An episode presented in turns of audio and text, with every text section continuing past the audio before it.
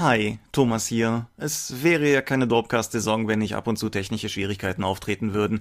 In diesem Fall ist Michaels Aufnahme, naja, nicht in die Binsen gegangen, aber zumindest nicht so schick, wie sie sein sollte. Ich habe mein allerbestes getan, das Ganze in der Postproduktion rauszumischen und ihr wollt gar nicht wissen, wie das vorher geklungen hat, aber nichtsdestotrotz ist es nicht der Dropcast in seiner allerbesten Audioform.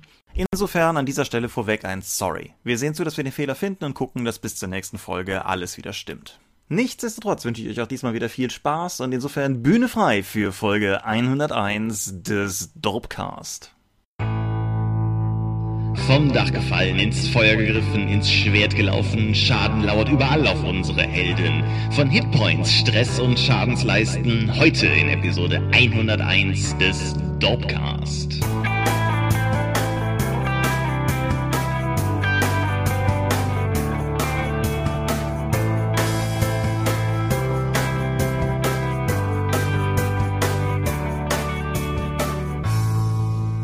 Hi und herzlich willkommen zur Episode 101 des Dorpcast. Einmal mehr haben wir uns hier versammelt, um zu beweisen, dass wir nicht mit der 100 aufgehört haben. Wenn ich wir sage, dann meine ich zum einen dich. Michael Skopjomingas, guten Tag. Aber wir können nicht einmal mehr beweisen, dass wir nicht mit der 100 aufgehört haben, weil das die erste Episode nach der 100 ist. Du und deine kleine Kritik, die wahr ist. der Unfug kam von mir, Thomas Michalski. Hoi, und worüber reden wir heute? Äh, Schaden und wer ihn hat und warum. Also Schadenssysteme im Rollenspiel und wie sie funktionieren und warum. Genau, wir haben das Thema mal fünf Minuten lang gestreift in der Episode über Kämpfe, die irgendwie Jahre her ist. Da wir aber letztes Mal ja über Geisteskrankheiten und geistige Schäden geredet haben, fanden wir es nur zweckdienlich, da jetzt nochmal anzuknüpfen. Ja, aber wir haben auch noch ein Thema vom Thema, bevor wir mit den Medien anfangen. Genau, und bevor wir dazu kommen, ganz kurz nur eine Ergänzung zum letzten Mal aus der Feedback-Schleife. Und zwar habe ich eine Zuschrift bekommen von einem Hörer, der nicht genannt werden wollte. Ist ja auch mal schön. Und dieser Hörer, der nicht genannt werden wollte, wies mich noch darauf hin, dass das Turtles-Rollenspiel in seiner ersten Druckauflage ein Nachteilesystem hatte, mit, wenn ich es richtig verstanden habe, Nachteilen, die Charaktere auch kriegen konnten, wenn sie irgendwie Traumata ausgesetzt waren und im Zuge dessen konnten sie geistige Störungen erlangen und Teil dieser geistigen Störungen waren Sexual Deviations und Teil dieser Sexual Deviations war Homosexualität. Okay. Das, das ist, ist was Besonderes. Also, äh, puh, ich würde es jetzt nicht als abartig bezeichnen, aber. Ich finde, es ist so furchtbar, auch rückblickend betrachtet, dass es dieses, da dieses Rollenspiel gab, bei dem man durch äh, schwere traumatische Erlebnisse im Rollenspiel bei seinem Charakter durch das System die sexuelle Orientierung des eigenen Charakters geändert bekommen konnte. Aber ich dachte, das ist auf jeden Fall noch eine Erwähnung wert, damit mehr Leute mit uns gemeinsam vor ihre Stirn schlagen können. Mir ist was ganz Schreckliches passiert. Ich werde jetzt schwul. Hm.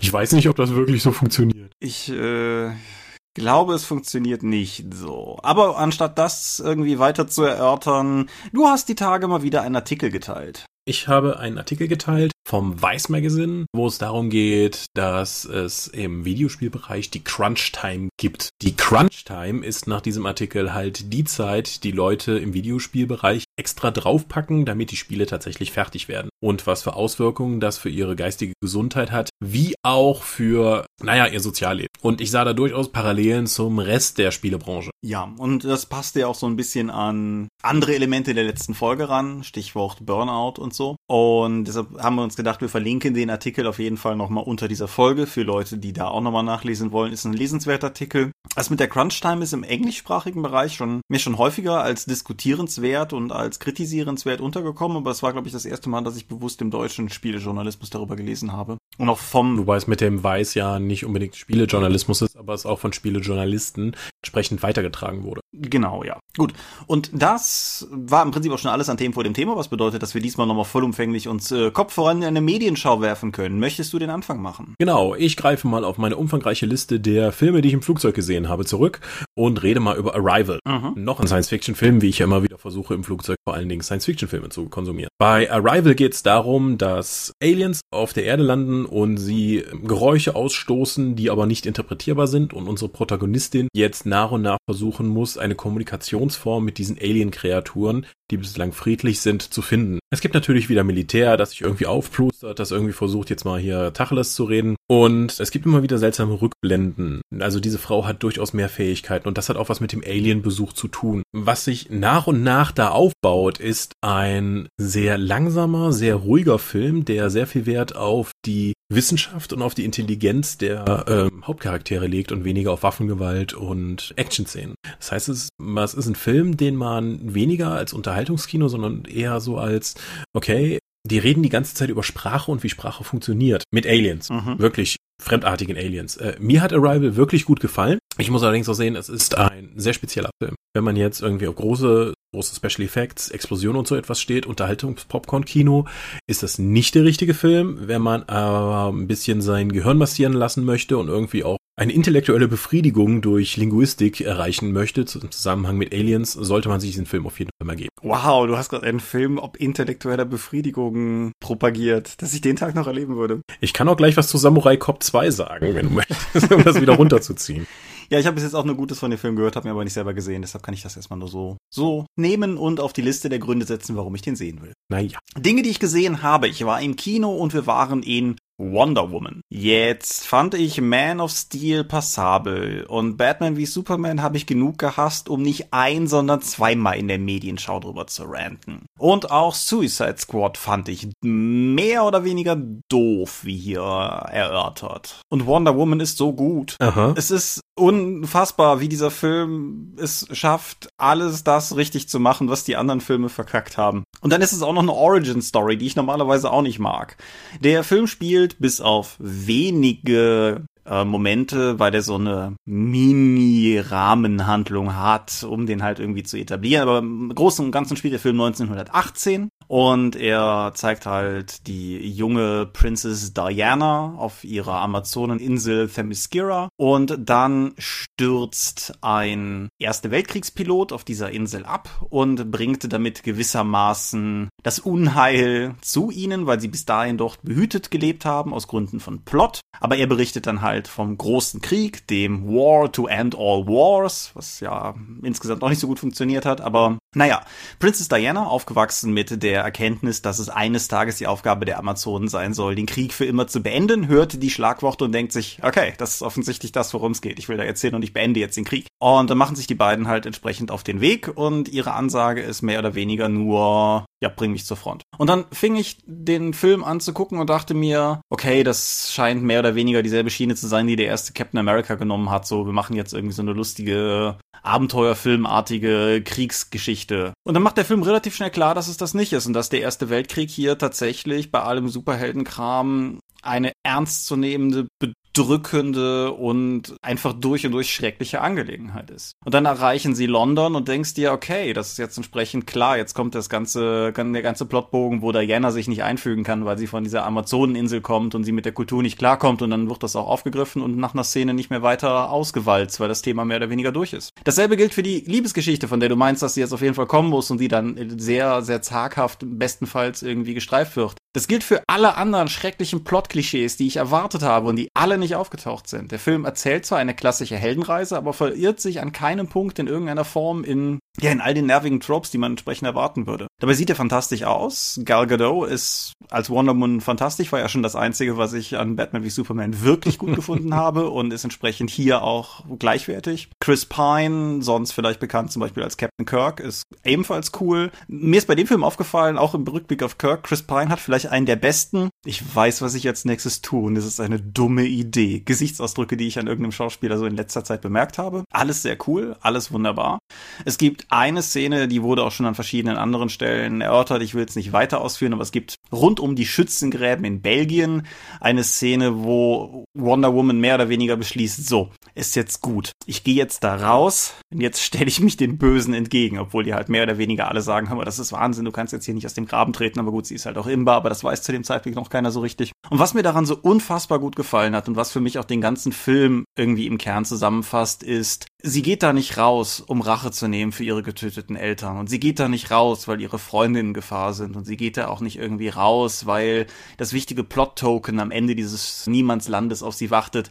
Sie geht da raus, weil es das Richtige ist. Weil sie die Möglichkeit hat, das hier zu beenden und weil sie hier Unschuldige, die sie nicht kennt, retten kann. Und das ist eine Form von Heldenfigur, die so selten geworden ist. Auch in den ganzen heutigen Superfilmen, die ja alle irgendwie immer grim und gritty und edgy und irgendwas sind, ist sie halt einfach eine Figur, die da ist, um das Richtige zu tun. Und das finde ich unglaublich erfrischend. Und das im DC Murderverse. Ja, ausgerechnet da. Aber sie ist halt tatsächlich eine, eine wirklich positive Figur, die den ganzen Film in einer Form optimistisch und positiv macht, trotz der Thematik. Sehr cool. Meine einzige Kritik, aber die betrifft lustigerweise eigentlich, weiß ich nicht, 80 Prozent der Blockbuster der letzten Jahre. Ich finde, das Finale ist zu lang. Das ist aber, da gibt es sogar tatsächlich mittlerweile Untersuchungen drüber. Es ist mittlerweile einfach so, dass der letzte Akt von heutigen Blockbuster-Filmen in der Tendenz immer länger wird und der mittlere Akt dadurch kürzer wird. Und das Problem haben wir halt auch hier. Das macht den Film nicht kaputt. Aber ein bisschen Straffung am Ende hätte ihn vielleicht noch ein bisschen abgerundet. Aber ansonsten, das ist halt meine einzige Kritik an diesem Film, den ich rundum gut finde und der für mich einer der besten Superheldenfilme der vielen letzten Jahre ist. Also ganz dicke Empfehlung von mir. Ui. Okay, ich habe auf der Xbox One noch mal was gespielt, nämlich Far Cry Primal. Mhm. Ein Ubisoft-Spiel, das heißt, äh, man macht eigentlich immer wieder das Gleiche. Aber Far Cry Primal war ähm, ein Shooter, wenn man so möchte, aber durch die Besonderheit, dass es im prähistorischen Zeitalter spielt. Und man ist selbst ein Höhlenmensch und man kämpft vor allen Dingen Höhlenmenschen und andere Tiere. Die Hauptwaffen sind sowas wie Keulen, ein Flitzebogen, Speere und eine ganz große Besonderheit des Spiels ist Feuer machen.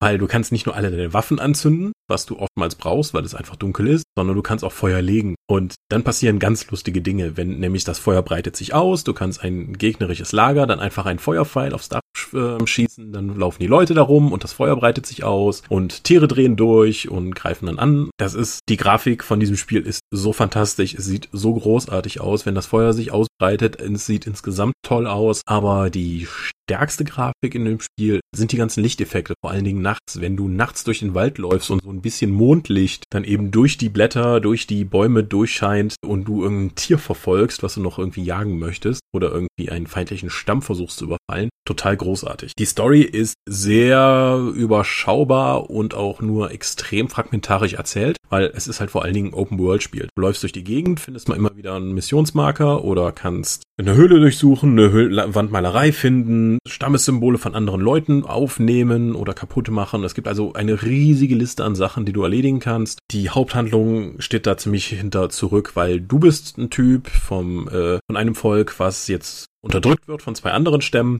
Und was ist deine Aufgabe? Haha, die beiden anderen Stämme Platz zu machen, damit dein Stamm wenigstens als die Guten dieses Teil besiedeln dürfen. Aha.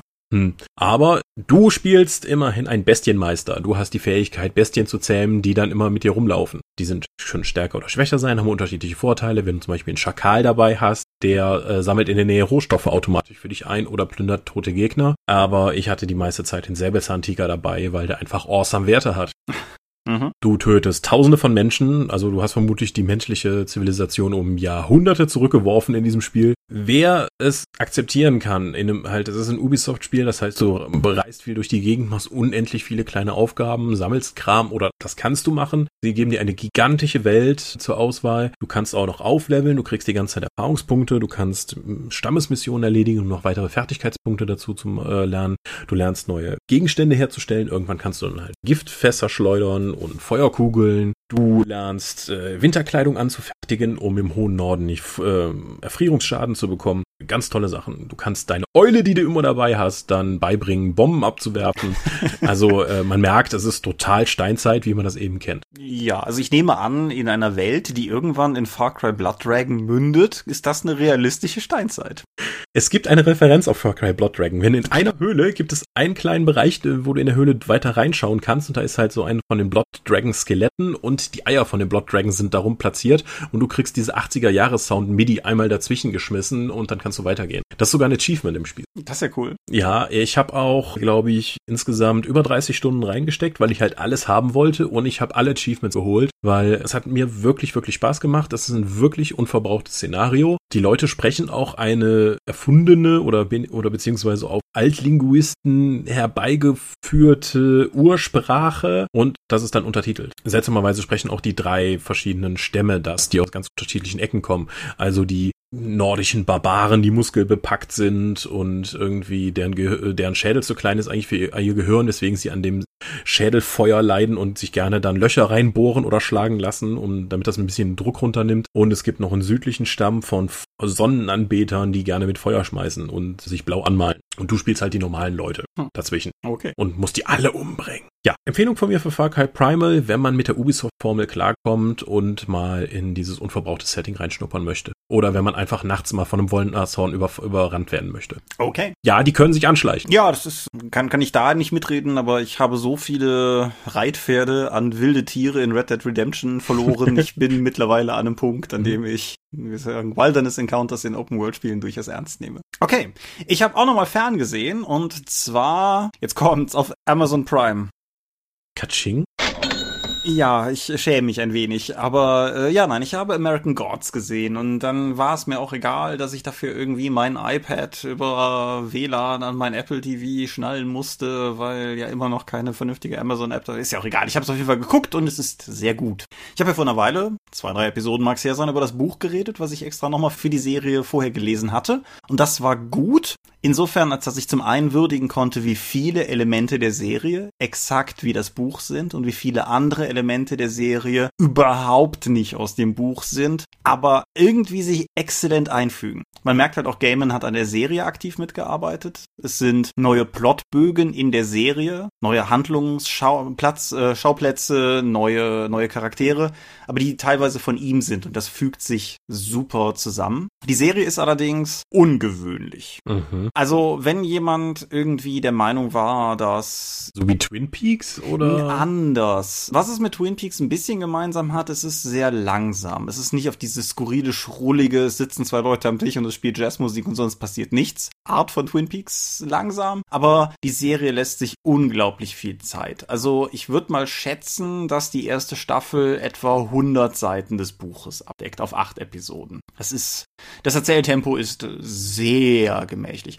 Das äußert sich auch darin, das entspricht dem Buch, aber das ist für eine Serie ungewöhnlich, dass die Serie manchmal einfach so Kurzgeschichten einwirft. So, dass beispielsweise meistens zu Beginn einer Folge, es geht ja um Götter, Glauben in Amerika im weitesten Sinne und vor allen Dingen auch den Glauben all der Leute, die nach Amerika gekommen sind und ihre Götter dabei mitgebracht haben. Das ist so ein Thema der Serie. Wir sollten eh gleich nochmal ganz kurz drüber reden, worum es geht, aber auf jeden Fall zu Beginn jeder Folge und wenn nicht zu Beginn, dann irgendwo anders in der Folge gibt es ein Coming to America Segment, wo auch mal 15, 20 Minuten lang scheinbar oder manchmal auch wirklich völlig unabhängig von der eigentlichen Handlung einfach nur unglaublich schön und künstlerisch gefilmt gezeigt wird, wie ein bestimmter Gott nach Amerika kommt. Die allererste Szene der Serie zeigt Wikinger, die sich relativ martialisch und sehr blutrünstig am Strand gegenseitig die Köpfe einschlagen. Was mich zum zweiten Punkt bringt, der in der Serie sehr bemerkenswert ist. Diese Serie ist ähm, also wenn sie blutig ist, ist sie blutiger als alles, was ich, glaube ich, bis jetzt im Fernsehen gesehen habe. Klammer auf, ich habe Spartacus nie gesehen. Das mag sein, dass das da noch schlimmer ist. Aber also gerade allein diese erste Szene mit den Wikingern, was da sprutzt und spritzt, das, das geht in keinen Körper. Das ist eine Menge Blut in so einem Menschen. Ja, da kommt, das kommt auch alles raus. Mhm. Und es gibt einige sehr offensichtliche, sehr offensiv gefilmte Sexszenen. Es gibt Geschlechtsteile beider Geschlechter in, in relativ großen Aufnahmen. Es gibt eine unglaublich lange ästhetische schwulen Sexszene. Es gibt diverse, sagen wir mal doch eher kritische Sachen rund um Jesus-Thematiken. Bei allem, was in dieser Serie passiert und so gut sie mir gefällt, frage ich mich, wie zur Hölle es passiert ist, dass das existiert. Dass irgendwo jemand gesessen hat, in diesem Falle offensichtlich bei Amazon, und die sich gedacht haben, okay, das ist richtig sackenteuer, lass uns da viel Geld drauf schmeißen, das drehen wir jetzt. Ist für mich völlig irritierend. Nebenbei, die Serie ist im deutschen Amazon ab 16. Das heißt, ich habe teilweise da Folgen voll, voll Sex und Gewalt gesehen und wenn ich danach noch einen Film anmachen wollte, musste ich plötzlich meine äh, erwachsenen PIN eingeben. Also das ist auch irgendwie schräg. Worum geht's? Shadow Moon wird aus dem Gefängnis entlassen, wie im Buch auch. Er freut sich darauf, zu seiner Frau zurückzukehren und äh, ein neues Leben mit seiner Frau beginnen zu können, um dann aber relativ schnell festzustellen, dass das nicht funktionieren wird, weil seine Frau ist tot. Und auf dem Weg dahin zur Beerdigung und so lernt er einen fremden Mann namens Mr. Wednesday kennen, der offensichtlich mehr weiß über das, was insgesamt abgeht, als er durchblicken lässt und der nach etwas hin und her Shadow engagiert als sein Chauffeur, Bodyguard, rechte Hand, irgendwas Typen. Gemeinsam ziehen die beiden durch Amerika, während Mr. Wednesday versucht, irgendetwas vorzubereiten und dafür verschiedene alte Kumpel anläuft, die allesamt eher skurrile, seltsame Gestalten sind. Klammer auf, ich denke, es ist kein großer Spoiler, wenn ich sage, dass die meisten davon offensichtlich sowas wie Götter sind, die undercover oder so im amerikanischen Alltag gestrandet und teilweise versagt sind. Und der Kernkonflikt der ganzen Serie ist der Konflikt zwischen den Old Gods und den New Gods, wo dann die alten Götter tatsächlich sowas sind wie, wie Jesus, wie Ostara, wie entsprechend so, so obskure russisch-slawische Sachen wie Tschernoborg und auf der anderen Seite die New Gods sind, so wie Media und der Technological Boy und, und sprechen die ganzen Sachen. Und das Ganze clasht, das Ganze geht hin und her. Es gibt einen relativ elaborierten Plot, der sich darum dreht, dass Shadows Frau nicht ganz so tot ist oder doch, ist etwas komplexer. Und ja, das Ganze ist eine, eine faszinierende Serie, die jetzt acht Folgen lang geht, die ich, wo ich jede Folge von unglaublich gerne gesehen habe, wo ich gleichzeitig dazu sage, wer nach der ersten Folge sich denkt, was ist denn das für ein komischer, obszöner, langsamer zahlter Gewaltkram, der wird auch mit dem Rest nicht glücklich werden. Also man, man kriegt, was die erste Folge suggeriert und ich finde es sehr gut. Wie sieht's aus? Zweite Staffel bestätigt, in Produktion? Du, du bist doch sonst immer so informiert. Ja, zweite Staffel ist bestätigt, wurde irgendwie nach der ersten oder zweiten Folge direkt gesagt, klar, kommt. Geplant ist es auf fünf bis sechs Staffeln, da hat sich noch niemand zu geäußert, aber das ist halt einfach auch, das ergibt sich auch einfach, wenn du ein Lesezeichen in das Buch steckst, an der Stelle, wo die erste Staffel endet, ist relativ klar, dass die ungefähr ein Fünftel hinter sich gebracht haben. Also. Mhm. Erzähl das mal, Man in the High Castle. Ja, aber der Unterschied ist halt, dass es hier nicht langweilig ist. Mhm. Man in the High Castle habe ich ja nicht mal die zweite Folge von geguckt, weil ich einfach das Interesse schon verloren hat. Aber hier ist es halt, es ist passiert. Teilweise kannst du in Kritik lesen, es würde nichts in der Serie passieren und das finde ich ist einfach falsch. Es passiert halt relativ wenig im Sinne von der Protagonist auf seiner Heldenreise tut als nächstes folgende Heldentat oder so. Das ist richtig, aber es ist halt schon so, dass da keine Minute verschenkt wird. Es passieren eine Menge Dinge. Es ist halt nur ein sehr, sehr wirres Geflecht aus Elementen und weniger eine stringente A nach B Handlung schaue ich auch mal rein, sobald ich My Little Pony durch habe. Aber darüber möchte ich jetzt noch nicht reden. Mhm. Ich rede jetzt mal über Diablo 3 inklusive Add-on, was ich jetzt auf der Xbox One endlich mal durchgespielt habe. Oh. Das Spiel lag schon eine lange Weile bei mir rum. Ich habe es irgendwann mal angefangen und habe irgendwie überhaupt keinen Zugang dazu bekommen. Ich habe gedacht, das ist irgendwie langweilig, das ist doof. Dann ist mir jetzt, nachdem ich nochmal angespielt habe, aufgefallen, ich habe ja effektiv noch nicht mal das Tutorial zu Ende gemacht. Das ist hart. Äh, ja, also ich habe so gut wie gar nicht gespielt. Ich hatte noch gar keinen Begleiter und andere Elemente. Ich habe also noch nicht bin noch nicht mal aus Tristram, aus Neutristram und der Kathedrale durch und habe den äh, Skelettkönig oder so einen Spaß besiegt. Also wirklich so der Einstieg ins Spiel. Dann habe ich jetzt einfach gedacht, okay, ich habe mal ein freies Wochenende, ich gebe Diablo 3 noch mal eine Chance und ich habe es praktisch in einem Rutsch durchgespielt weil die Itemspirale ist sehr motivierend. Klar, das ist Diablo, aber was mich wirklich dazu gebracht hat, ständig immer wieder weiterzuspielen, sind die Charaktere, die vorkommen und die Story. Damit habe ich nicht gerechnet. Und vor allen Dingen mit der sehr, sehr straff erzählten Story. Ich kenne es noch aus Diablo 2, dass die Level sehr weitläufig waren, dass du halt viel Zeit damit verbracht hast, Gegner zu erschlagen, Gegenstände zu sammeln, wieder zurück in die Stadt zu gehen, zu verkaufen, wieder zurück in irgendeine Gegend zu gehen und das Ganze, die meisten Gegenden gab es dreimal und dann sind auch alle Gegner irgendwie dreimal vorgekommen. Das ist bei Diablo 3 nicht der Fall. Also die Level sind eigentlich verhältnismäßig kurz. Du wirst wirklich in einem sehr angenehmen Maß da durchgehauen, dann sammelst du immer noch Kram, aber da kommt passiert schon irgendwie was Neues. Also als Produktmanager würde ich auch sagen, Blizzard, Leute, seid ihr wahnsinnig, so viel Arbeit in der Kanalisation zu stecken, in der ich als Spieler irgendwie nur 10 Minuten verbringe. Die Abwechslung ist immer wieder gegeben. Es passiert ständig was Neues. Du bekommst ständig neue Umgebungen. Du kannst neue Taktiken anwenden. Du schaltest neue Fähigkeiten für deinen Charakter frei. Ich habe als Dämonenjägerin gespielt. Aber womit ich auch sehr viel Zeit verbracht habe, ist einfach mit meinen Gefährten zu reden und mit den Leuten, die in der Stadt stehen. Weil je nachdem, wie die Handlung voranschreitet, haben die auch wieder neue Dialogoptionen, die du mit denen dann klappern kannst. Du kannst zwar nicht aussuchen, was du denen antwortest, aber da kannst dann sagen, okay, wir hatten Sternchen über dem Kopf, das heißt, es ist eine neue Option da, dann kann ich, dann gibt es dein Schlagwort, dann wähle ich das an und dann erzählt er mir was dazu. Die sind stellenweise witzig, stellenweise informativ, stellenweise dramatisch oder wenn du genug mit den einigen der NSTs geredet hast, schaltest du damit auch neue Questen frei.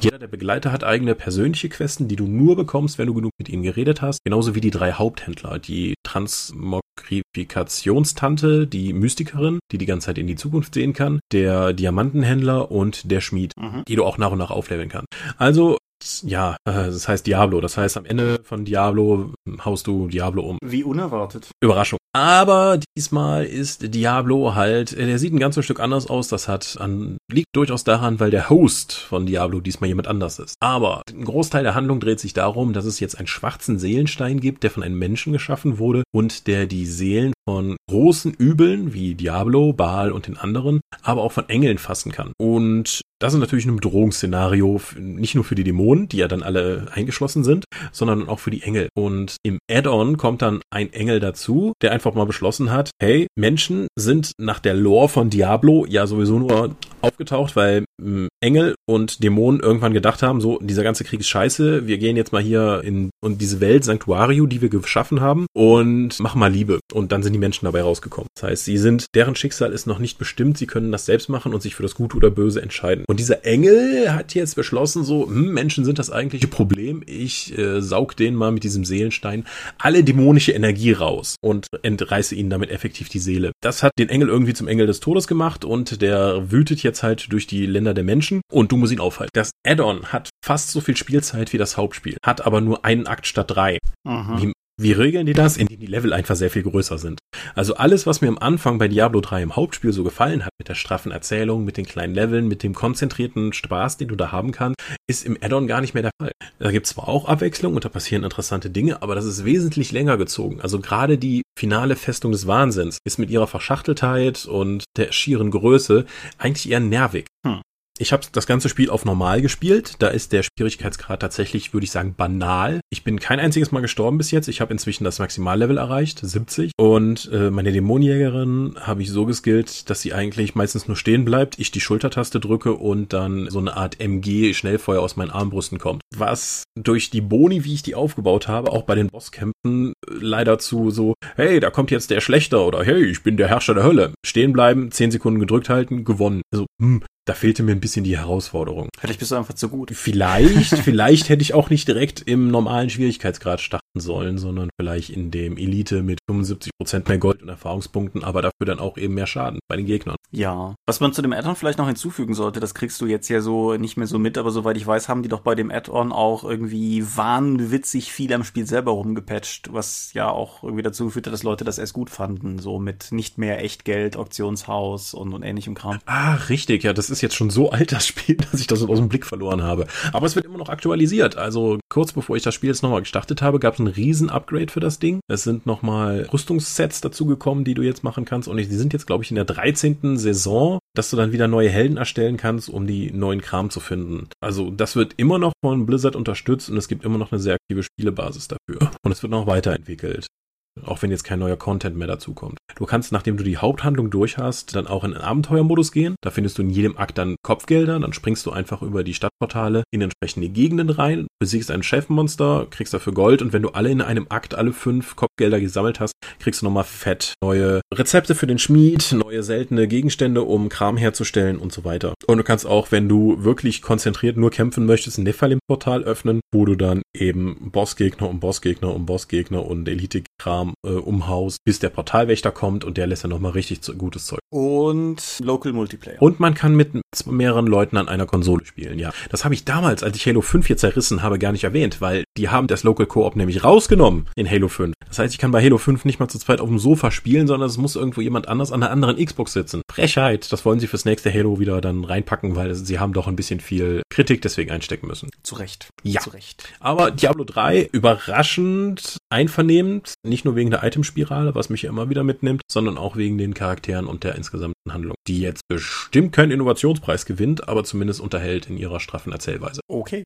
So, einen habe ich noch. Ist zwar schon fortgeschritten in der Zeit, aber der muss noch. Noch eine Fernsehserie. Diesmal Netflix. Und zwar Riverdale. Riverdale basiert auf den alten Archie Comics. Die gibt's ja schon seit irgendwie 70 Jahren oder so. Ich glaube seit 75 Jahren. Auf jeden Fall. Ich meine, das müsste nämlich der Grund sein, warum in der Serie dauernd irgendwelche 75 Jahr Jubiläen in-game, in-time, wie auch immer gefeiert werden. Auf jeden Fall. Die Comics erzählen von Archie Andrews, der in so einem Highschool-Alltag halt irgendwie Dinge tut. Und da gibt's dann halt irgendwie diverse andere Charaktere. Das ist in der Serie alles genauso, außer dass es mit einem Mord beginnt. Oh. Ja.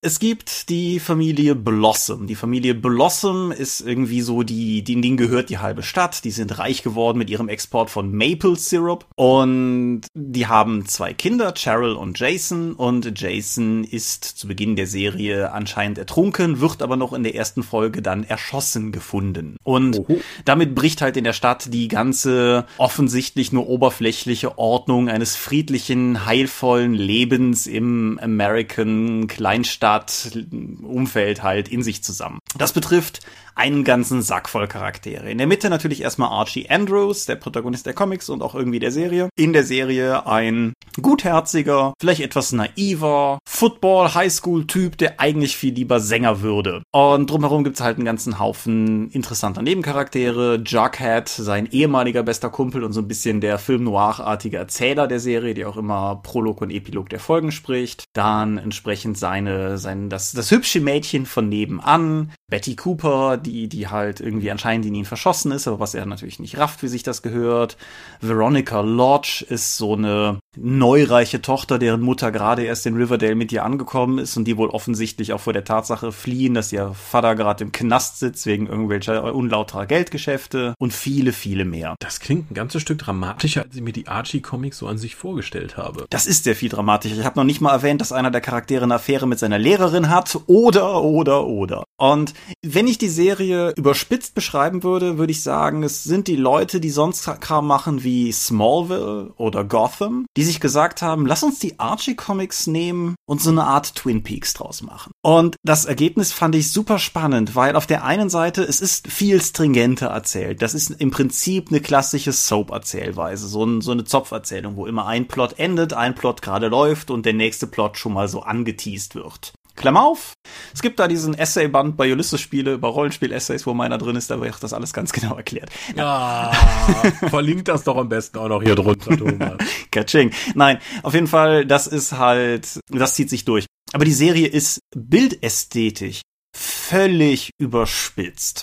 So als ein Beispiel von vielem, die Blossoms haben so als Signature-Farbe so ein Karmesinrot. Alle Blossoms haben rote Haare. Die noch lebende Zwillingsschwester der beiden, Cheryl Blossom, roter Lippenstift, rote Kleidung, meistens rote Mäntel und so weiter. Es gibt eine, eine Sequenz in der Serie, wo sie irgendwie ihre Bäume anstoßen, wo sie halt jährlich so die, das Fördern dieses Sirups beginnen, mit dem sie ihr Geld verdienen. Und du siehst halt, super überästhetisiert im Schnee, in so leicht bläulichem Licht, diese ganze Karawane von Blossom-Familienmitgliedern in diesen roten Klamotten. Es ist halt einfach unfassbar bildgewaltig für das, was gar nicht episch ist, was da passiert. Und das ist sehr, sehr, sehr cool gemacht, wie ich persönlich finde.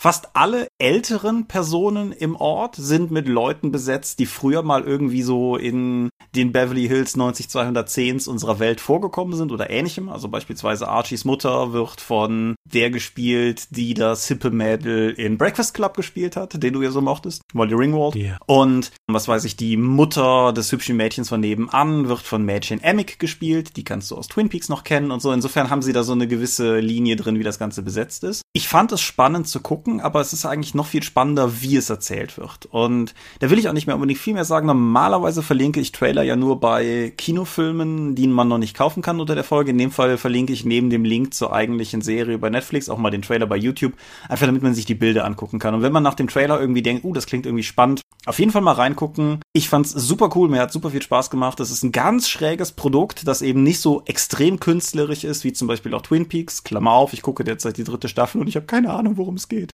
Klammer zu. Sondern es, man kann es gut gucken, das ist eine stringente Serie, aber es ist halt gleichzeitig irgendwie dieses Auseinanderbrechen von Kleinstadtidyll und so ist ja eh so ein bisschen mein Thema. Insofern, ja. Okay, auf zum Schaden. Auf zum Schaden.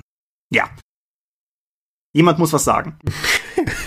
Ja, Schadenssystem im Rollenspiel. Kennst du ein Rollenspiel, das ohne Schadenssystem auskommt? Jein. Ah, sprich. Nee, also ja, im Prinzip schon die 1 w 6 Freunde. Haha, mal wieder. Ah. Das Totschlagargument für alle Kampfsystemdiskussionen. Äh, die 1 w 6 Freunde haben keinen Schaden, du kannst Kämpfe nur verlieren und dann bist du erstmal außer Gefecht oder so. Ähm, eine andere Variante, wo es nicht so, also wo es schon ein Schadenssystem ist, aber wo es ganz anders funktioniert, ist Fate, aber da kommen wir vielleicht dann später drauf, damit würde ich nicht unbedingt anfangen. Aber ansonsten, um aufzugreifen, wo du, glaube ich, im Prinzip hin wolltest, ist, 90 Prozent aller Rollenspiele sind irgendwie verbunden durch die Tatsache, dass sie Schadenssysteme haben. Ich würde sogar noch sagen mehr. Ja, wahrscheinlich. Es hängt natürlich auch einfach damit zusammen, dass Kämpfe ein sehr untrennbarer Teil der allermeisten Rollenspiele sind. Mhm. Nebenbei, ich nehme an, dieses komische Dating-Rollenspiel für zwei Spieler hat auch kein Schadenssystem. Breaking the Ice. genau. Ich hoffe zumindest, dass es keinen hat. Nee, und wenn wir hier von Schaden reden, meinen wir halt tatsächlich zunächst mal vor allen Dingen wirklich körperlichen Schaden. So, jemand schlägt dir in den Bauch, reagiere folgendermaßen. Und die klassische Reaktion darauf ist ja normalerweise, dass man Hitpoints reduziert. Würde ich jetzt einfach mal behaupten. Genau. Erstmal die Unterscheidung zwischen Lebenspunkten und Trefferpunkten. Mhm. D&D hat ja seit jeher immer nur Hitpoints, also Trefferpunkte. Das heißt nicht, dass dir jemand ein Schwert in den Bauch steckt und dass du dann sagst, okay, das kann noch zehnmal passieren, kann ich wegstecken. Nein, die Trefferpunkte sind auch einfach ein Maß dafür, wie lange du am Kampf teilnehmen kannst. Auch deine Erschöpfung und deine Möglichkeit zu parieren. Also einfach weiteren Schaden abzuwehren und deine, ganz mal ganz abstrakt gesprochen, dass du weiterhin Erzählrecht in diesem Kampf hast, weil du noch nicht ausgeschaltet bist. Mhm. Wenn du hingegen sagst, du hast Lebenspunkte, so geht was ja eine tatsächliche konkrete Aussage über den Zustand deines Charakters, DSA. Wo du dann sagst, okay, Lebenspunkte sind unter dieses Maß gefallen, ich bin jetzt schwer verwundet, ich liege jetzt hier und sterbe. Das ist korrekt. Wohingegen bei D&D so alles ist eigentlich okay, bis du auf Null bist und dann hast du erst so einen, Krit einen Treffer abbekommen, der dich halt mal umgehauen hat und ab da wird's kritisch. Genau, bei den meisten Systemen tritt an irgendeinem dieser Punkte ein irgendwie gearteter Sterbemechanismus in Kraft. Bei bei D&D 5 zum Beispiel finde ich es ganz clever gelöst. Du hast halt entsprechend, du würfelst im Prinzip einfach nur eine 50-50-Probe jeweils für jede Runde, die du dran wärst, aber im Sterben liegst und abhängig davon, was du zuerst machst, nämlich dreimal die gute Hälfte der 50% oder die schlechte Hälfte der 50%, bist du dann halt entweder tot oder schaffst es irgendwie selbstständig dich zu stabilisieren, es sei denn natürlich, jemand kommt dir zu Hilfe. Andere Systeme regeln es anders, wir haben über kritische... Da darfst du dich übrigens bei D&T 4 bedanken, da kommt das nämlich her. Okay, danke D&D 4, habe ich ja kein Problem mit, kann ja auch das Spiel was richtig gemacht haben. Aber es ist auf jeden Fall sehr viel besser als manche andere. Und jede Runde würfel ich eine relativ kompliziert zu berechnende Probe und dann finde ich raus, ob ich einen Punkt weiter ins Minus rutsche. Systeme, die es ja durchaus auch da draußen gibt. Ich wollte gerade nur sagen, kritische Treffer. Weimar zum Beispiel hat ja so ein bisschen das. Letztes Mal haben wir gesagt, ne, du baust entsprechend bei vielen Systemen baust du äh, irgendwie in irgendeiner Form geistige Schäden auf, bis du eine Geisteskrankheit kriegst. Weimar macht das Ganze auch mit körperlichen Dingen. Wenn du erstmal deine Punkte runtergeknüppelt bekommen hast, ist die Wahrscheinlichkeit groß, dass das nächste was abfällt. Ein Abfallen an Körpern ist meistens schlecht. Wobei die alten Editionen ja auch Lebenspunkte haben. Das ist erstmal dein Puffer. So lange kannst du halt Schaden einstecken. Sobald dieser Puffer aufgebraucht ist, kommst du halt in den Bereich der kritischen Treffer und dann bleiben in richtige Beeinträchtigungen kommen dazu, bis zu Verstümmelungen und äh, spontanen Tod. Ich finde, Warhammer 3 hat das sehr, sehr schön geregelt, indem du halt für jede Verwundung, die du bekommst, eine Wundkarte bekommst. Sollte eine kritische Verwundung dabei sein, was auch mal passieren kann durch einen kritischen Treffer, also nicht mal unbedingt, dass du unter null Lebenspunkte gekommen bist,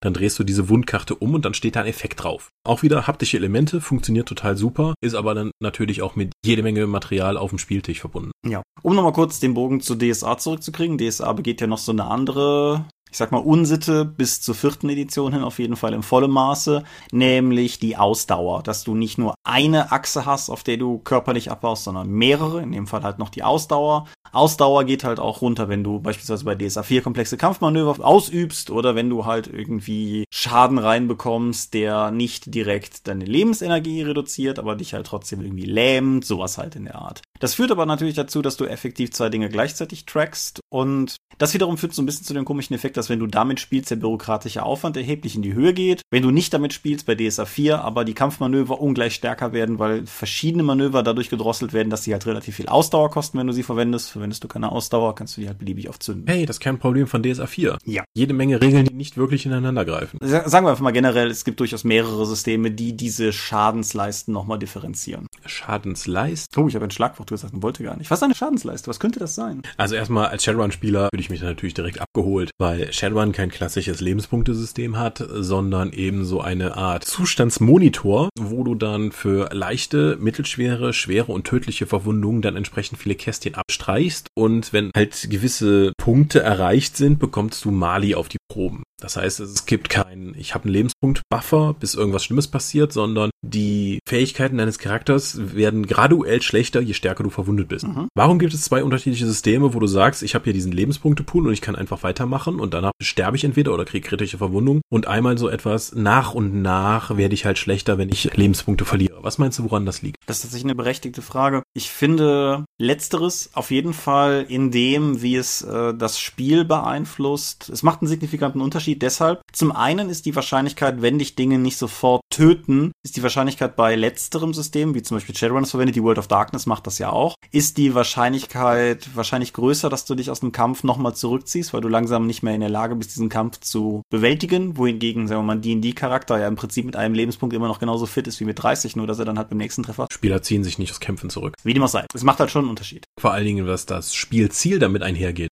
Wenn ich nämlich ein heroisches Spiel haben möchte, gebe ich keine Mali raus, weil ich möchte, dass mein Held so lange handlungsfähig ist und ich irgendwie mit Mali rumkämpfen muss. Auch wenn ich sage, äh, es ist kein simulationistisches Spiel. Wenn du jetzt natürlich den Anspruch hast, ich möchte ein Anführungszeichen realistisches Spiel haben oder mehr simulieren, dass je stärker ich verwundet bin, desto weniger kann ich tatsächlich was machen. Denn mit Messer im Bauch kämpft sich halt weniger gut als mh, frisch dabei. Mhm. Deswegen würde ich sagen, gibt es die unterschiedlichen Systeme. Ja, wobei, wie gesagt, also ich finde diesen, diesen letztgenannten Punkt, sei es auch, dass es vielleicht nicht mal das Zurückziehen aus dem Kampf ist, sondern auch einfach das Kampf und fähig werden, ohne dabei direkt drauf zu gehen. Das können tatsächlich die DSA 4 Wunden zum Beispiel ganz gut bewerkstelligen. Wenn du Wunden erleidest, Wunden gibt es zum Beispiel durch viel Schaden auf einmal, wobei bei DSA 4.1 weniger Schaden nötig ist, um eine Wunde zu erleiden, signifikant weniger Schaden als bei DSA 4 es der Fall war. Auf jeden Fall, Wunden bringen harsche Abzüge. DSA-Charaktere sind ja, wenn sie gesund sind, schon glücklich, wenn sie in der Lage sind, sich Schuhe zu binden, ohne sich in Leid anzutun. Dementsprechend sind die Abzüge relativ schnell drastisch und das führt halt einfach dazu, dass du möglicherweise runtergekloppt werden kannst im Kampf, in dem Sinne, dass du dann halt irgendwann nicht mehr kampffähig bist, bevor du tot bist, was halt einfach dazu führt, dass du nicht so schnell Gefahr läufst, einfach heroisch auf bis, bis zum bitteren Ende da auf jeden Fall durchzukämpfen und wenn du nur noch diesen einen Lebenspunkt hast. Jetzt ist Earth dann zum Beispiel auch ein eher heroisches Rollenspiel, nichtsdestotrotz hat es eine Wunschwelle drin, wo du auch nach und nach Wunden aufbauen kannst, die dir über einen langen Zeitraum noch einen Malus geben. Das ist korrekt. Oder ja. Savage Worlds genauso. Was meinst du, liegt das eher daran, dass sie mehr eine kämpferische Herausforderung nochmal vergrößern wollten? Weil sowohl Earthbound wie auch Savage Worlds haben ja durchaus auch einen Hintergrund im herausforderungsorientierten Rollenspiel, dass sie dann sagen, okay, wenn du so blöd warst, dich verwunden zu lassen, hier ist deine Strafe dafür. Ja, ich denke schon. Ich denke, es ist auch durchaus in den meisten Fällen tatsächlich einfach ein System, um viel Schaden auf einmal nochmal zu differenzieren. Also wenn du halt gegen Bienen kämpfst und diese Bienen richten jede Runde einen Schadenspunkt an, dann kriegst du halt auch keine Wunde. Wenn du aber von einer Axt getroffen wirst und die richtet in einer Runde das an, was die Bienen in 15 machen würden, dann kriegst du halt potenziell eine Wunde. Das finde ich ist halt auch durchaus nochmal ganz, ganz cool, um die Drastigkeit von schweren Schäden zu untermalen. Und ich denke halt auch, dass es durchaus einfach eine Stilentscheidung ist. Wenn du ein System designst und dir überlegst, ich möchte jetzt irgendwie, dass meine Kämpfe so und so laufen, dann ist es halt einfach eine Setzung, die du machen kannst. Ganz genau wie du sagst. Zwischen heroisch und, und unheroisch und, und Co. Präferierst du etwas davon? Hm. Nee, ich glaube nur abhängig von Spielen tatsächlich. Also beispielsweise bei D&D möchte ich das schon durchaus auch so haben, dass du potenziell bis zum letzten Lebenspunkt da stehen kannst. Bei sowas wie der World of Darkness finde ich es durchaus auch einfach passend, dass du vielleicht, wenn du mit letzten Kräften noch versuchst, was zu machen, dass es halt auch entsprechend schwer ist, das noch zu tun, weil du vielleicht mit letzter Kraft dich noch zu dem Flock robst, um dem Vampir vielleicht doch noch den ins Herz rammen zu können oder sowas in der Art halt. Du möchtest verrecken. Bei sowas ja. Ja. Und du? Äh, es kommt halt darauf an, was das Ziel des Spiels ist. Dann muss auch das Schadenssystem da entsprechend zu passen. Es passen jetzt also was ich bin ein großer Fan von Tabellen für kritische Treffer, die möglichst gory sind und äh, absurde Ergebnisse äh, erzielen. Aber ich verstehe auch, dass zum Beispiel in einem Spiel wie D&D es keine Regeln dafür gibt, dass Charaktere kritische Treffer erleiden, wenn sie unter Null sind und dann permanente Verwundungen haben. Weil das ganze Spiel sich darum geht, äh, eine Power Fantasy zu sein und einfach stärker zu werden, in, jetzt vom Regelteil aus gesehen. Und da würde so ein, ein Regelelement eher hinderlich sein. Mhm.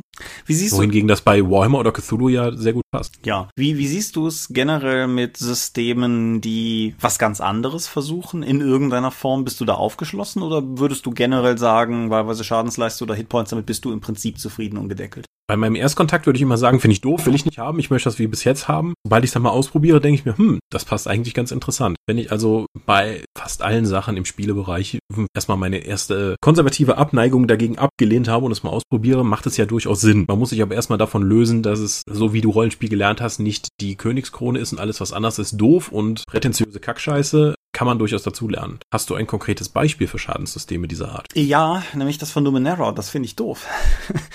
Weil Numenera hatte drei Pools. Diese Pools ja. sind, decken verschiedene Bereiche ab, nämlich deine Kraft, dein, boah, deine Geschwindigkeit und dein Intellekt, so sind sie, glaube ich, auf Deutsch benannt. Und alle drei davon können Schaden erleiden, abhängig davon, was dir halt zugetragen wird. Dann gehen diese Pools runter und wenn die, wenn einer von denen runter ist, dann beginnst du arge Probleme zu haben. Wenn du. Ja, das Problem dabei ist aber nur, dass du diese Pools auch benutzt, um deine Würfe zu verstärken. Genau, wollte gerade sagen, wenn du aber gleichzeitig im Spiel an irgendeinem Punkt dich anstrengen möchtest, dann greift ein bekackter Mechanismus, bei dem du entsprechend deine Stufe, die du würfelst, um eins erhöhen kannst, indem du drei Punkte aus deinem Pool ausgibst, reduziert um den Edge-Wert in diesem einen Pool. Und das lässt sich halt möglicherweise, wenn dein Überanstrengungs- oder dein Anstrengungswert in dem Pool noch höher ist, auch noch irgendwie verbessern. Auf jeden Fall gibst du dieselbe Ressource aus, in der du auch Schaden erleidest. Das ist potenziell in manchen Situationen interessantes Pokern. So ähnlich wie du, das haben wir letztes Mal, glaube ich, gar nicht gesagt, du, wenn du bei Trade of Cthulhu einen Stabilitätswurf machst, kannst du potenziell auch Stabilitätspunkte einsetzen, um deinen Wurf zu verbessern. Dann pokerst du aber, dass das, was du für den Wurf ausgibst, weniger ist, als du verlierst, wenn du die Probe nicht schaffst. Das finde ich bei sowas wie einem Cthulhu-Monster irgendwie ganz cool, weil du halt ähm, kannst im Prinzip nur verlieren, aber du hast zumindest den Anschein, noch so ein bisschen Einfluss auf den Wurf zu haben. Bei sowas wie Numenera finde ich es in der Tendenz eher doof, weil wenn du effektiv im Kampf Sonderfertigkeiten mit deinen Lebenspunkten kaufst, salopp gesagt, dann bist du irgendwie an einem Punkt angekommen, so Turtles in Time. Wenn ich meinen Spezialmove mache, indem ich A und B drücke, verliere ich ein bisschen von meiner Lebensenergie. Und das finde ich ist irgendwie, das ist auch nicht irgendwie Narration fördernd. Ich finde, ich habe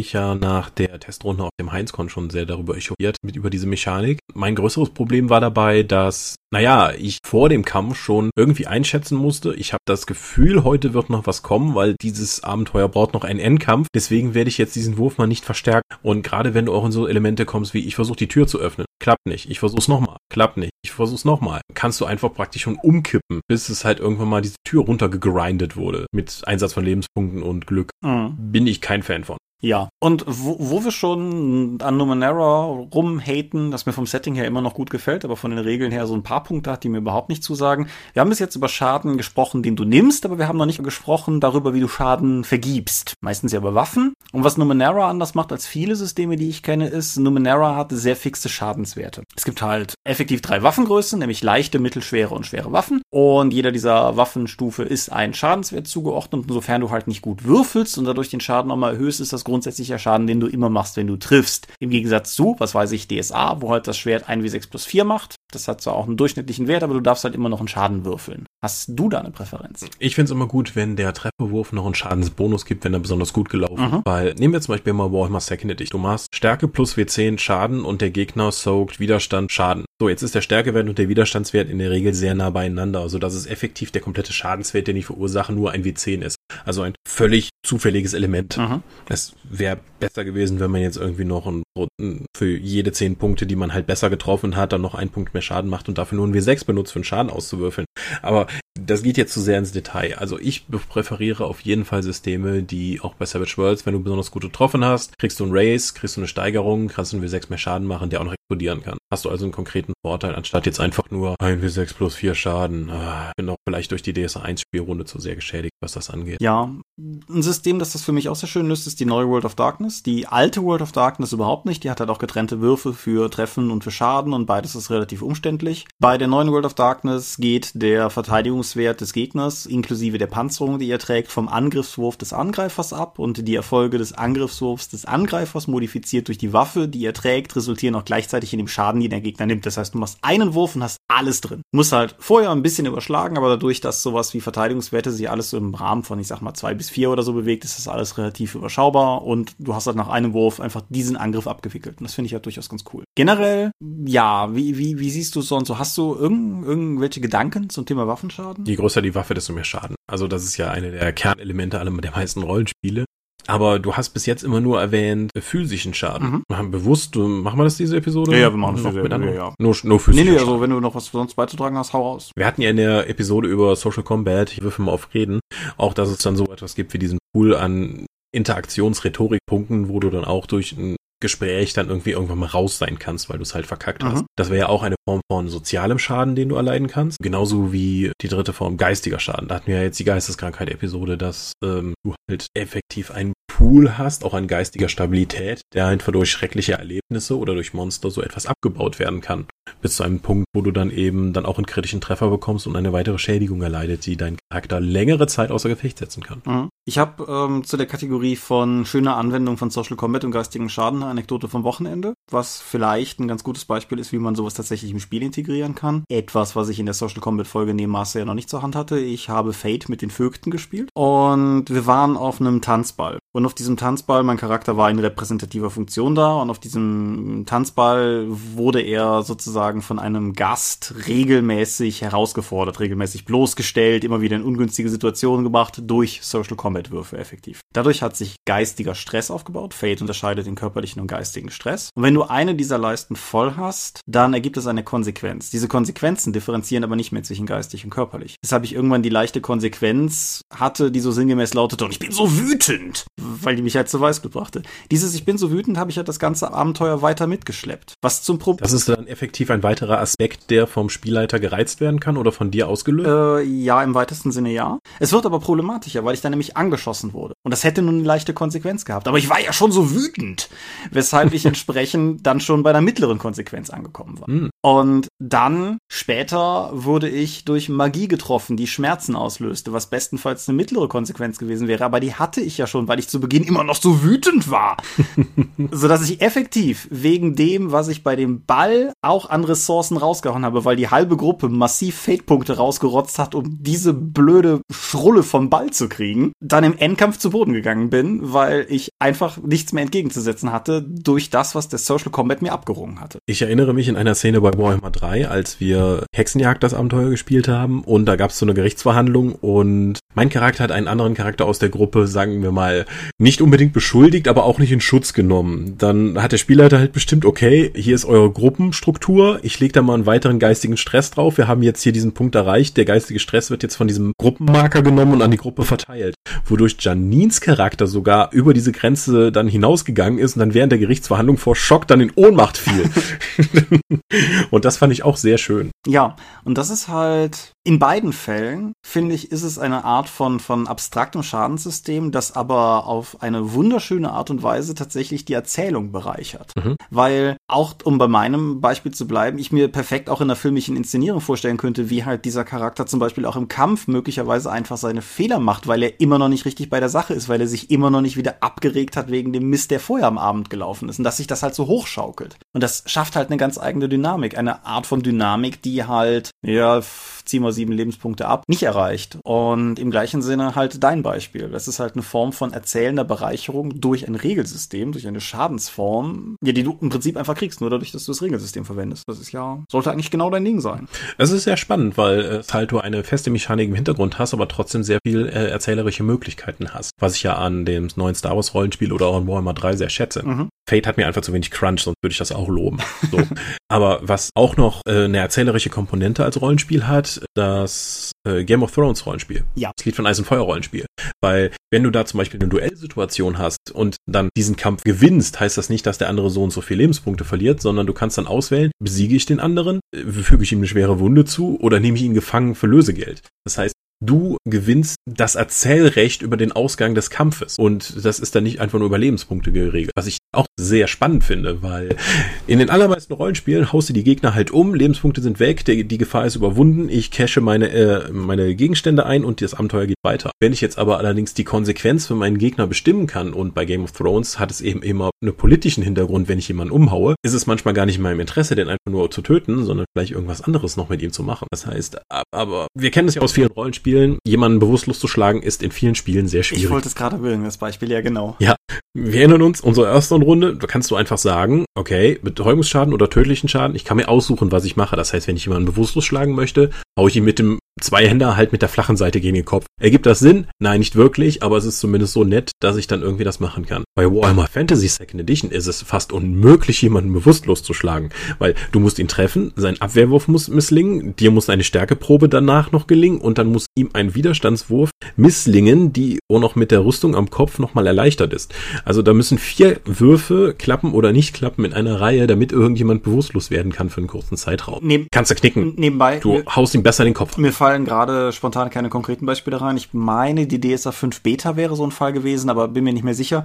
Auf jeden Fall, es gibt halt auch Systeme, die dann bewusstlos Schlagmechanismen anbieten, wo das genau andersrum ist, wo es halt eigentlich viel zu einfach ist, sie bewusstlos zu schlagen, weil sie da irgendeine Gegenprobe würfeln müssen, die bei den meisten Leuten so unrealistisch ist, dass du eigentlich besser rumläufst und alle einfach K.O. schlägst. Ja, ist wie die Meuchelnprobe. Die lässt du besser auch raus, weil sonst werden Spieler einfach so lange mit dir diskutieren, bis eine Situation geschaffen ist, um eben diese Meuchelprobe anbringen zu können. Ja. Das heißt, aber diese Meuchelproben, das sollte man auch mal vielleicht sagen, hebeln ja das restliche Lebenspunktesystem, das die meisten Rollenspiele haben, auch einfach aus. Mhm. Wenn du dann einfach sagen kannst, hier ist dieser komplette Regelmechanismus, den nimmst du jetzt und tust ihn mal einfach zur Seite, weil dann erzähl, dann löst du es nämlich effektiv erzählerisch, indem du eine Probe geschafft hast. Damit brichst du ja eigentlich den Rest des Regelsystems in dieser Hinsicht. In Fate kannst du so etwas machen, dann ist der Gegner halt besiegt. Das wird in der Regel sowieso nur ein Mug gewesen sein. Kein Problem. Bei Savage Worlds würfelst du ja auch, wenn du dich irgendwo anschleichst, einmal auf Heimlichkeit, dann machst du deine Angriffsprobe und dann ist der Gegner entweder überrascht und wird vermutlich von dir abgestochen oder er kann Alarm brüllen. Du musst halt nicht 20 Mal Heimlichkeit würfeln, um dann, und dann wird aber auch nie großartig Schaden ausgewürfelt. Ja, das ist richtig. Dasselbe gilt übrigens auch nochmal für alle Systeme, die in der Regel sowas wie Ringen oder Würgen oder sowas abdecken. Mhm. Das sind in der Regel auch immer relativ eigensinnige Systeme, die dann in Kraft treten. Was mich ein bisschen dazu bringt, dass es noch ein Element gibt, was den Schadensbereich tangiert, was wir, glaube ich, im Dorpcast auch noch nie wirklich angesprochen haben, nämlich Zustände. Mhm. Zustände sind ja irgendwie so ein bisschen geiler Scheiß der letzten Jahre gewesen, zumindest aus Sicht der Mainstream-Rollenspiele. Ich bin mir ziemlich sicher, dass es da draußen Indie-Spiele gibt, die das schon lange machen, ist mir aber egal.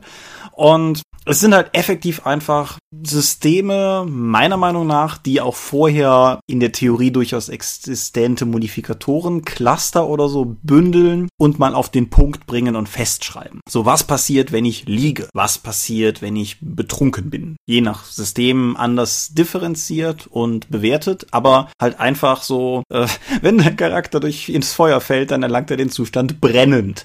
So, Mhm. ja, Weil es sehr viel Sachen einfacher macht, anstatt dann irgendwie in dieser Szene wieder zu schreiben, ja, es ist ein Lagerfeuer, du guckst in der Tabelle nach, Lagerfeuer macht 1w6 Schaden pro Runde, wenn du drin liegst, oder wenn du halt so und so nah bist, nah bist sind es 1w6 minus 3. Äh, ja, aber einfach einen Zustand dann einfach zuweisen zu können, macht das Spiel sehr viel benutzbarer. Genau, bei DSA hast du die Zustände entsprechend auf dem Spielleiterschirm auch alle drauf, das ist ganz nett. Bei, zumindest ich habe einen selbst gebastelten D&D-Schirm, da habe ich die auch drauf, das ist auch ganz nützlich. Viele Systeme bieten Condition Cards in irgendeiner Form an, dass du halt auch einfach einen physischen repräsentierenden Gegenstand drauflegen kannst, so, ja, hier, das zeigt, dass ich jetzt brenne. Und ja, nee, ich finde es eine sehr coole Bereicherung, muss ich ganz ehrlich sagen. Das ist eines der, der Dinge, die in den letzten Jahren in Rollenspielen massiv häufiger aufgetreten sind, wo ich ganz klar sage, ja, das gefällt mir. Mhm. Einfach sagen, hier, du bist vergiftet, Stufe 1, nimm diese Karte, da steht alles drauf. Genau, weil es halt auch einfach nicht nur das Nachschlagen reduziert. Gerade alte Rollenspiele haben es häufig ja auch nicht wirklich zu gut mit dir gemeint, was die Sortierung bei solchen Sachen betrifft. Also bei manchem alten 80er, 90er Rollenspiel, wenn du erstmal versuchst rauszufinden, wie das nochmal mit dem Fallschaden, mit dem Frostschaden, mit dem Feuerschaden war, dann versuchst du dich ja sogar doof. Wenn das alles gebündelt DSA 4 hat drei verschiedene Fallschadenssysteme. Ernsthaft, das hatte. wusste ich gar nicht. Doch, das ist eine der Sachen, die Markus immer wieder gerne erwähnt, was sie alles rausgestrichen haben. Weil es macht einen Unterschied, ob du bewusst fällst, ob du überraschend fällst oder ob du zum Beispiel vom Pferd fällst. Das ist ja geil, das wusste ich nicht.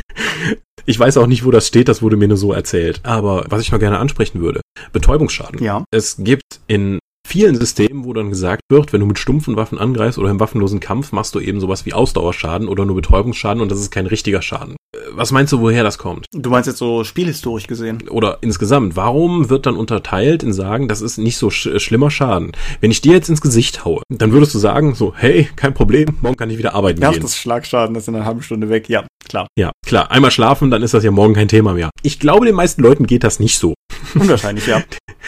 Deswegen würde ich auch einfach auf die Unterteilung, außer du sagst, das ist äh, das äh, Bud Spencer und Terence Hill Rollenspiel, wo du einfach sagen kannst, dass sowieso Trefferpunkte niemals was Schlimmes irgendwie anrichten, sondern das ist nur in einer Szene, um wieder Erzählrechte zu verteilen. Ich habe dich jetzt umgehauen, der kann an dem Kampf nicht mehr teilnehmen, aber am Ende können dann alle irgendwie weghumpeln und es ist nichts Schlimmes passiert.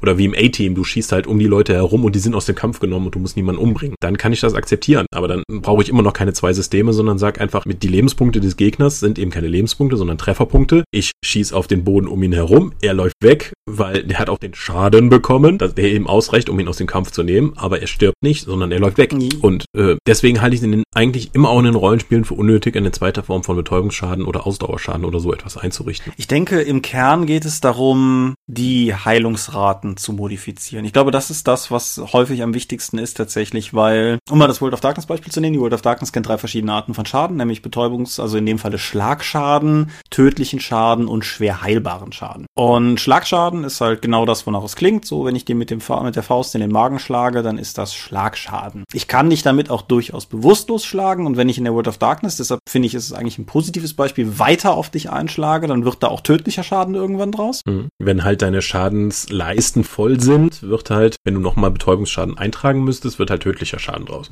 Ja, und das ist jetzt ein bisschen schwierig mit reinen Worten zu erklären, aber ich mag das World of Darkness System, weil du hast halt Kästchen und wenn du Schlagschaden erleidest, machst du einen diagonalen Strich rein. Wenn du tödlichen Schaden erleidest, machst du ein Kreuz rein und bei Aggravated halt so ein Sternchen. Mhm. Und das hat halt auch den Effekt, dass du, wenn du schon zwei Punkte tödlichen Schaden drin hast und dann nochmal Schlagschaden erleidest, du direkt das dritte Kästchen ankreuzt, weil die oberen ja schon ausgekreuzt sind. Und das finde ich eigentlich ganz cool, dass du halt, wenn du eh schon an einer Schusswunde knappst und dann noch in Faustkampf gehst, in Übertragung mutmaßlich dein Gegner noch ein paar Mal einfach die Schusswunde trifft oder so und du dann halt relativ schnell fertig bist mit der ganzen Angelegenheit. Zu deinen Ungunsten. Und Aggravated sind halt sowas wie Feuer oder absurder magischer Schaden oder irgendwie sowas in der Art halt einfach. Und das, ich denke aber, es ist im Kern erstmal eine mechanische Überlegung. Du möchtest Schaden haben, der schnell weggeht, du möchtest Schaden haben, der semi-schnell weggeht und du möchtest Schaden haben, der potenziell über Monate bleibt. Möchtest du das haben? Mhm. Möchtest du in einem Rollenspiel Schaden haben, der über Monate bleibt, wenn du deine Rollenspielrunde halt umfasst, äh, wir ziehen durch die Gegend und erschlagen Monster? Nein, dann explizit nicht. Aber ich sag mal so, für Vampire oder Magus oder so, finde ich, funktioniert es gut. Weil ja, mein Vampir hat jetzt vielleicht zwei Punkte Aggravated drin, weil er dummerweise kurz in die Sonne gestolpert ist. Okay, das ist vielleicht ein bisschen drastisch, aber irgendwie sowas in der Art halt.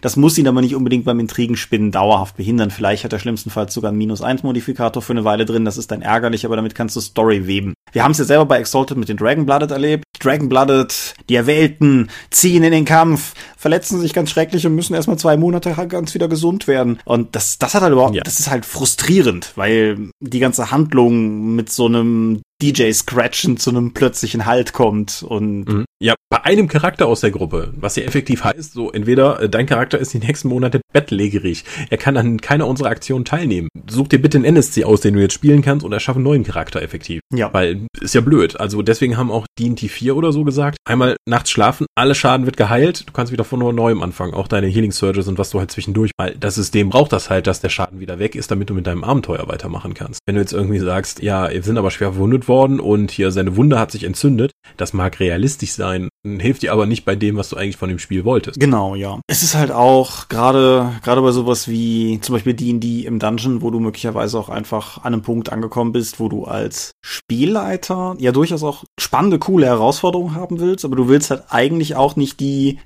Diablo-eske, okay, wir hatten einen harten Kampf, jetzt erstmal Town Portal, ne, so, weil mhm. die Leute sind ja immer im Dungeon, dann willst du da ja auch drin bleiben, dann ist es halt cooler, wenn die über Healing Searches, über kurze Rast dauern bei denen die fünf oder so zumindest schon mal wieder Punkte generieren können, mit denen sie weiter agieren können oder wenn sie sich halt wirklich zur Not acht Stunden mit einer Wache im Dungeon verschanzen, um nochmal zu Kräften zu kommen, das ist ja auch nicht ungeil. Da kann man ja Story mitweben. Mhm. Worüber wir auch noch nicht gesprochen haben, ist Dinge, die verhindern, dass du Schaden bekommst. Denke, Rüstungen haben in der Tendenz zwei fundamental unterschiedliche Arten, wie sie funktionieren können, nämlich schwerer zu treffen oder Schaden reduzieren. Genau. Präferenz? Normalerweise Schaden reduzieren, obwohl beide Systeme halt Probleme mit sich bringen. Ja. Weil ich, ich habe es gemerkt bei Warhammer 40.000 beim Rollenspiel. So, okay, der Tech-Priester in der Gruppe hat eine Servorüstung an, hat weitestgehend, ist mehr Mensch, äh, ist mehr Maschine als Mensch und hat noch seine Toughness gesteigert. Das heißt, effektiv muss ich mit dem Melter auf ihn schießen, um überhaupt noch die Chance haben, überhaupt ein paar seiner Hörmele Lebenspunkte abzuziehen. Wenn du aber natürlich in die andere Richtung, hey, dieser Krieger trägt eine Plattenrüstung plus vier und niemand kann ihn einfach mehr treffen. Effektiv, wenn er getroffen wird, war es ein kritischer Treffer. Mhm. Das heißt, hat alles Vor- und Nachteile. Ja, ich meine, das das vielleicht schrecklichste, was Schadensreduktionssysteme jemals hervorgebracht haben, war das Naked Dwarf Syndrome bei Warhammer erste Edition. Ja. Auch bei späteren noch, aber gerade bei der ersten. Also Warhammer Fantasy, wo halt auch entsprechend die Toughness bei acht oder neun lag und dein Schadenswert so bei zwei bis drei plus ein wie sechs lag, wo es halt effektiv einfach teilweise sein konnte, dass du mit dem Schwert nicht in der Lage bist, einen nackten Zwerg zu verletzen. Mhm. Das dürfte so das erste Mal gewesen sein, dass das System, dass ein so brokenes System mir das erste Mal bewusst untergekommen ist. Aber ja, ich glaube, ich persönlich, also wie gesagt, ich bin ja generell ein Fan von Sachen, die möglichst viel in einen Wurf legen. Insofern finde ich das bei der World of Darkness ganz nett gelöst, wo halt auch einfach der Angreiferwurf, also neu im World of Darkness, wo der Angreiferwurf durch die Rüstung, die du trägst, ein bisschen reduziert wird und gut. Ich denke aber im Kern ist egal, welches System du verwendest, ist wichtiger, dass es ein gutes Balancing erfährt. Nicht so sehr, dass der Mechanismus der eine oder der andere ist. Ja. Ja. Hast du noch was? Ich denke, wir haben jetzt eine ganze Menge über Schaden geredet, weitestgehend über physischen Schaden, über die Systeme davon und wie das anzuwenden ist. Es gibt auch andere Kategorien, wie zum Beispiel, dass Savage Worlds einfach weniger auf Lebenspunkte setzt, sondern auf eine Wunschschwelle, die du jedes Mal erreichen musst. Für jedes Erreichen oder das Vierfache Erreichen davon kriegst du halt eine von diesen Wunden reingedrückt, die du dann auch wieder verhindern kannst, indem du Bennies ausgibst und würfelst mit deiner eigenen Zähigkeit. Und irgendwann sind die Bennies aus und dann setzt halt, aber hier gilt auch, wenn du so ein Downgrade-System hast, wie Wunden machen Malus, setzt eine Abwärtsspirale ein und die kann bei Savage World sehr schnell sehr böse werden, weil die Bennies halt endlich sind, mit denen du Schaden verhindern kannst. Dann kriegst du es halt einfach reingedrückt. Möchtest du den Shake-Mechanismus von Savage Worlds noch kurz anreißen? Shaken ist im Deutschen angeschlagen. Das ist keine wirkliche Wunde, sondern es zeigt, dass dich irgendwas kurz aus der Fassung gebracht hat. Du wurdest, hast einen Streifschuss erlitten, du wurdest irgendwie böse beleidigt oder wie du wie eben gesagt hast, du warst richtig, richtig wütend.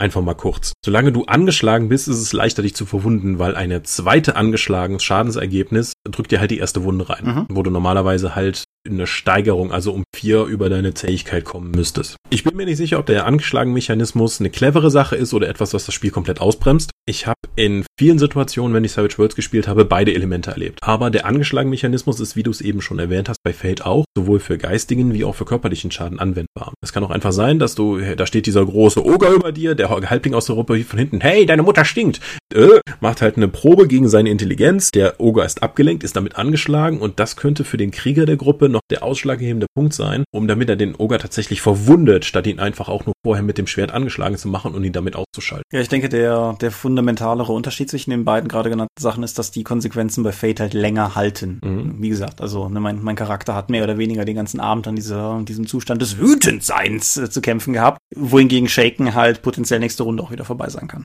Ja, ich denke, das war eine sehr. Vor allen Dingen Name-Dropping, System-Dropping könnte man es ja fast nennen. Ja, das ist richtig, aber ich denke trotzdem, dass es eine insofern ganz nützliche Folge war, sich dem Thema zu nähern, weil ich meine, wer jetzt zugehört hat und alle die genannten Systeme, jetzt nicht Regelsysteme, sondern verschiedene Systeme Schaden abzuwickeln. Wer die schon kannte, gut, der wird vor allen Dingen zugedroppt worden sein. Wer ganz neu bei der ganzen Sache ist und irgendwie glücklich mit dem einen System ist, das er spielt, wird vielleicht ein bisschen überrannt worden sein von den Systemen, die wir genannt haben. Aber ich denke, im Kern ist das, was diese Episode sagen will. Es gibt verschiedene Arten, Schaden abzuwickeln wenn ihr das System für das sucht, was ihr spielen wollt, oder wenn ihr selber ein Schadensystem sucht für ein System, das ihr schreiben wollt, dann ist es, denke ich, nicht verkehrt, sich einfach mal so ein bisschen umzuschauen, was andere Systeme da so machen, weil halt einige Herangehensweisen sehr verwandt sind, andere Herangehensweisen vielleicht Dinge einfach mal anders machen, einige Systeme sind gut, andere sind Numenera und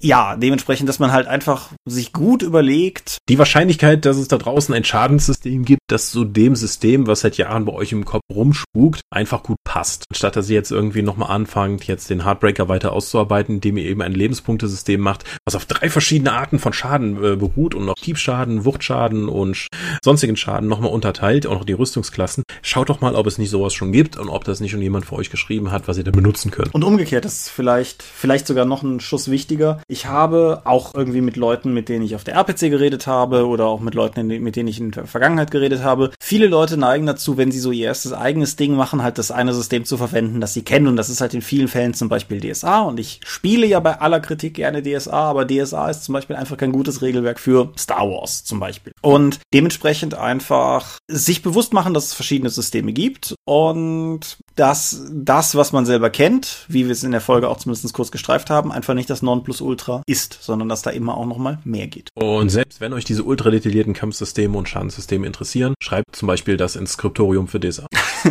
ja, oder guckt mal ins Skriptorium für DSA. Ich weiß nicht, ob da schon was ist, aber mit der Zeit wird da mit Sicherheit was kommen. Ah, zwei, zwei Dinge sollten wir vielleicht noch kurz erwähnen. Sprich. Auch wenn wir schon im Epilog waren. Herr Mingers, was war eigentlich QVAT? Das Quervergleichs-Autotreffer-System für DSA 4.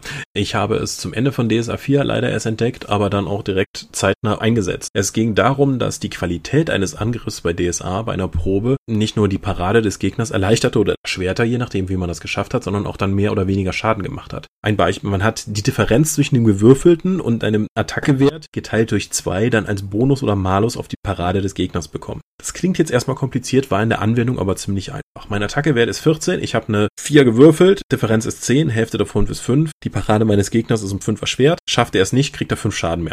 Däh. Mhm.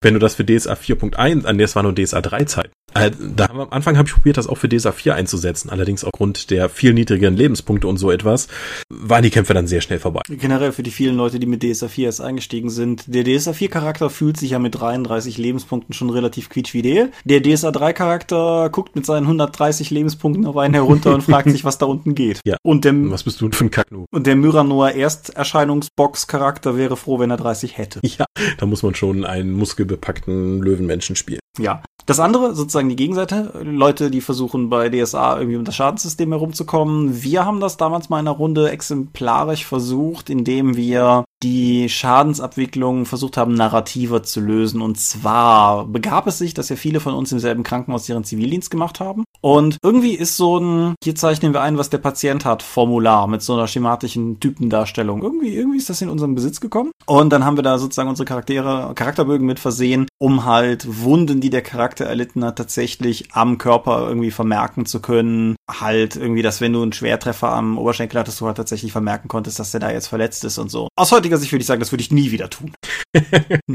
ja, das ist eben so, damals, als wir Rollenspielermäßig sozialisiert wurden, war halt je realistischer, je detaillierter, desto besser. War halt on vogue. Mhm. Deswegen haben wir sowas gemacht. Genau. Ich weiß nicht, ob es davon noch einen gibt. Wenn es so einen Bogen noch gibt, dann scanne ich ihn ein und setze ihn unter die Folge. Wenn ihr da nichts findet, dann habe ich es vermutlich nicht vergessen, sondern habe schlicht und ergreifend keinen mehr gefunden. Aber ja, wie gesagt, das waren halt einfach so Versuche, die wir gemacht haben, das Rad neu zu erfinden und seltsamerweise hat das gar nicht so gut funktioniert. Ungewöhnlich. Ja, genau. Aber ja, Schadenssysteme ist etwas, was uns nächstes Jahr nochmal umtreiben wird, wenn wir uns an 1 wie 6 Fäuste für ein Halleluja machen, weil das braucht auf jeden Fall auch irgendwas ganz Cleveres, damit das Kampfsystem so funktioniert, dass es die Filme abbilden kann. Ansonsten Kartensysteme für kritische Treffer klingen immer nach Spaß. Hast du noch irgendwas, was du beisteuern möchtest? Nein, nein, mach, mach Sermon. Dann können wir nach dem Sermon noch kurz noch Werbung für ein anderes Projekt machen, was mich wohl, was mir gerade wieder einfällt, wo wir davon reden. Aber erstmal, wir sind die Dorp. Uns gibt es online unter www.die-dorp.de. Ihr könnt es folgen per RSS-Feed oder via spbox.de. Ihr könnt es abonnieren via iTunes. Wir freuen uns über gute Bewertungen. Wir haben Accounts bei Google+, bei Facebook, bei YouTube und bei Twitter. Die Dorp geht in den Tom. Mit sehen wollt, ihr nicht sehen wollt, ist auch den Namen des Blogs und meines Intro-Commands. Wir veranstalten die Drakon, die kleine sympathische Eifel. Die hat wieder einen Termin und zwar im April nächstes Jahr gibt es alles unter drakon.de und wir sind ein Patreon-finanziertes Gerät. Und wer da mehr wissen will, findet das Ganze unter patreon.com slash die Dorp. Klammer auf, Patreon hat ein neues Logo. Alter, ist das hässlich. Klammer zu. Hey, vielleicht können wir das Logo wenigstens mal bei uns auf der Homepage einbauen, damit Leute draufklicken können. Ja, wir sind das schlechteste Patreon-Projekt der Welt. Wir haben immer noch keinen Link auf der Startseite und wir haben es auch bei den Dorp TV-Videos nicht geschafft zu verlinken. Nebenbei das sei mal exemplarisches vor die Stirn klatschen. Dorp-TV-Videos. Die Dorp-TV-Videos sind natürlich da. Ja, von der RPC. Genau. So, worauf ich aber eigentlich noch verweisen wollte, du bist ja in einem Podcast zu Gast. Richtig. Ich war gestern vier Stunden lang im Magabotato Stammtisch des Junis, vielleicht auch Julis, ich weiß es noch nicht. Aber ja, vier Stunden über Tabletop reden. Über News, über Entwicklungen in der Verlagsbranche, warum Battletech momentan keine rosige Zukunft hat und so weiter. Und über den Dorpcast habe ich mir sagen lassen. Und über den Dorpcast sowie über einen gewissen drei Fragezeichen Podcast, dessen Name mir ständig entfällt, weil ich die drei Fragezeichen nie gehört habe. Ja. Der sondergelagerte spezial gelagerte Sonderpodcast. Spezial gelagerter Sonderpodcast, das klingt schon speziell, ja. Ja, ist aber tatsächlich drei Fragezeichen immanent, ergibt das alles Sinn. Genau, die Magabotato Folge ist noch nicht online, wenn wir das aufzeichnen, wird es denke ich auch noch nicht sein, wenn das ganze online online geht hier. Wir werden aber trommeln, wenn es denn soweit ist. So ist es. Gut. Vielen Dank fürs Zuhören. Ich wünsche euch angenehme 14 Tage und wir hören uns dann an dieser Stelle wieder hier. Genau. Bis denn. Ciao, ciao. Adieu und ciao, ciao.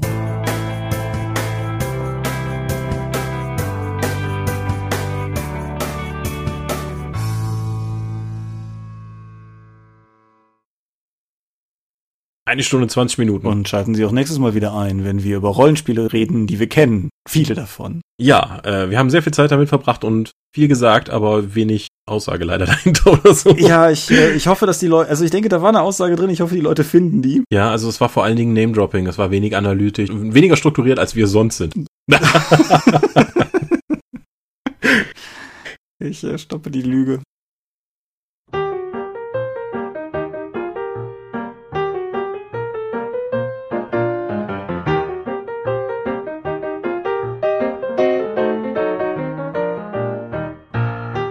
Die Dorp und der Dorpcast werden in ihrer Form durch eure Unterstützung und Spenden auf Patreon finanziert. Unser besonderer Dank gilt dabei wie stets den Dorp Ones, also jenen, die 5 Dollar oder mehr spenden.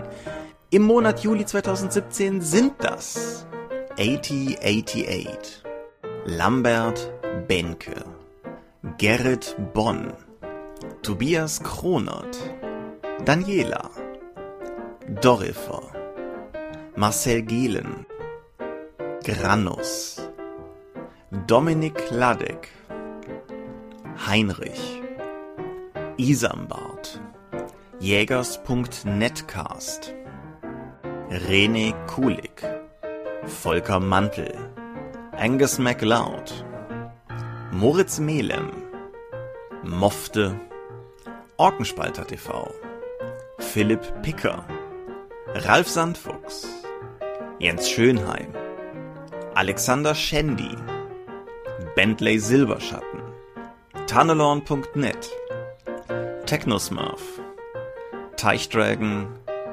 Xeledon und Marco Zimmermann. Vielen, vielen Dank euch allen. Nur durch euch sind wir möglich.